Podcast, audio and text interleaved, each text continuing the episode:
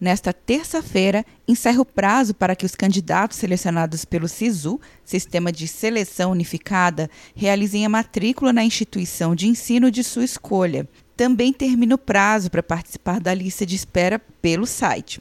Pode participar quem não foi selecionado em nenhuma das duas opções dos cursos escolhidos. Mesmo com a liberação judicial dos aprovados no SISU, após o governo recorrer no Superior Tribunal de Justiça, as ações continuam aumentando após o ministro da Educação, Abraham Weitraub, admitir erro na divulgação das notas do Enem, Exame Nacional de Ensino Médio, utilizadas pelos participantes.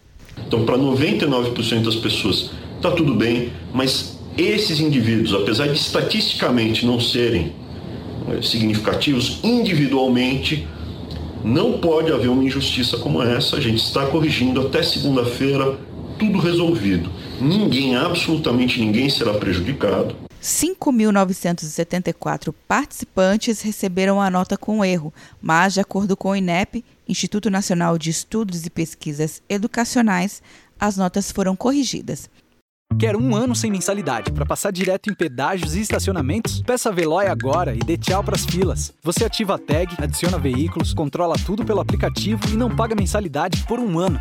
Por tempo limitado. Não perca. Veloy. Piscou, passou. De Brasília, Luciana Castro.